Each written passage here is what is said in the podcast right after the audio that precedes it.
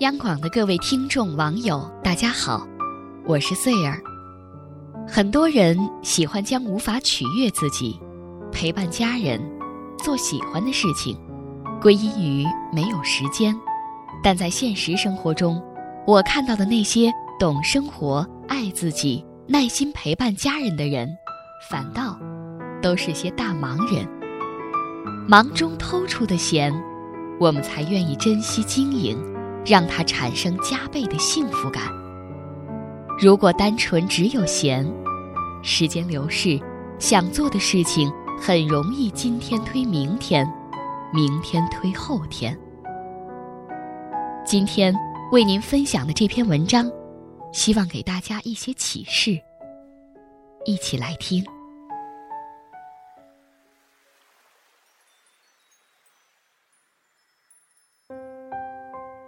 可可是写美食专栏的旅行达人，我们在一次旅途中相识，一见如故。之前我看过他的专栏，“美食加旅行”的标签，很容易让人觉得他活得特别悠闲。深圳再见，我才知道他在一家著名的科技企业做策划总监，每天工作十个小时以上。我问他：“那你旅行和美食的时间从哪里来的？”几？他答得很干脆。出于好奇，我打听了他的作息表。他的午餐基本都是在外边解决，每天晚上用半个小时研究城中的餐厅资讯，决定第二天午餐吃什么。吃完饭又花十分钟做简单的测评记录。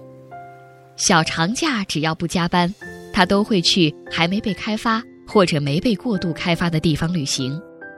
至于出国旅行，则属于年度豪华计划，他通常会把年假和春节拼在一起，用大半年的时间做攻略，每一间酒店、每一餐饭都不浪费，攻略甚至细致到标注日出和日落的时间。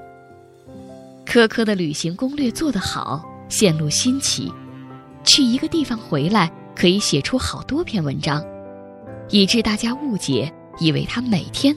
都在吃喝玩乐。他解释说：“就是因为工作太忙，我才会对吃喝玩乐保持极大的好奇心，愿意深入研究。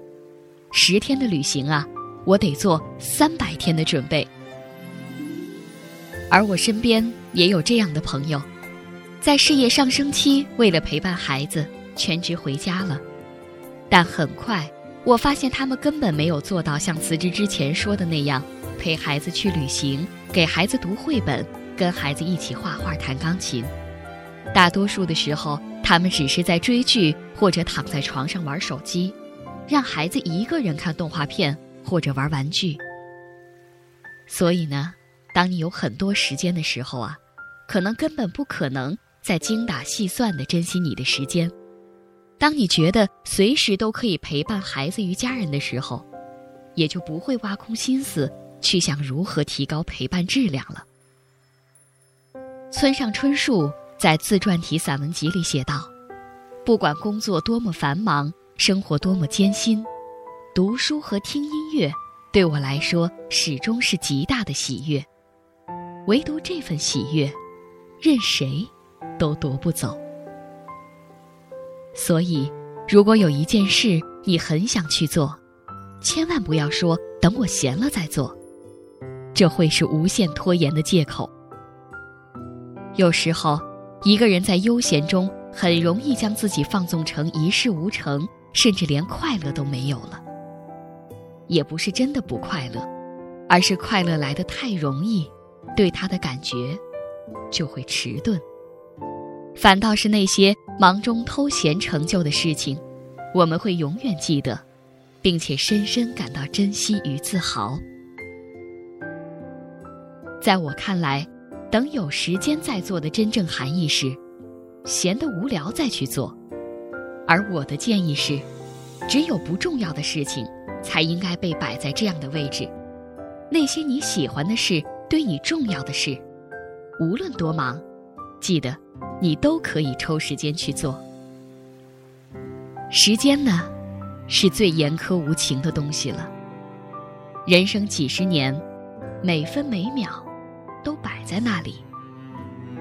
有的人一生波澜壮阔，海阔天空，一辈子抵几辈子过；而有的人，永远会在没时间、没机会、没心情中，任时光流逝。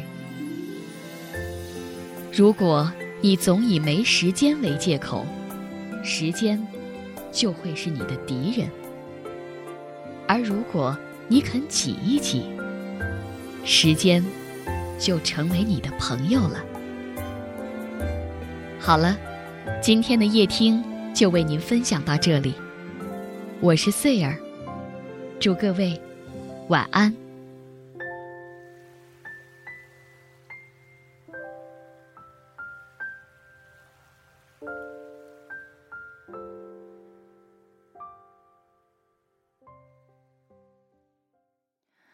原谅把你带走的雨天，在突然醒来的黑夜，发现我终于没有再流泪。原谅被你带走的永远，时钟就快要走到明天，痛会随着时间好一点。那些日子你会不会舍？就像关不紧的门，空气里有幸福的灰尘，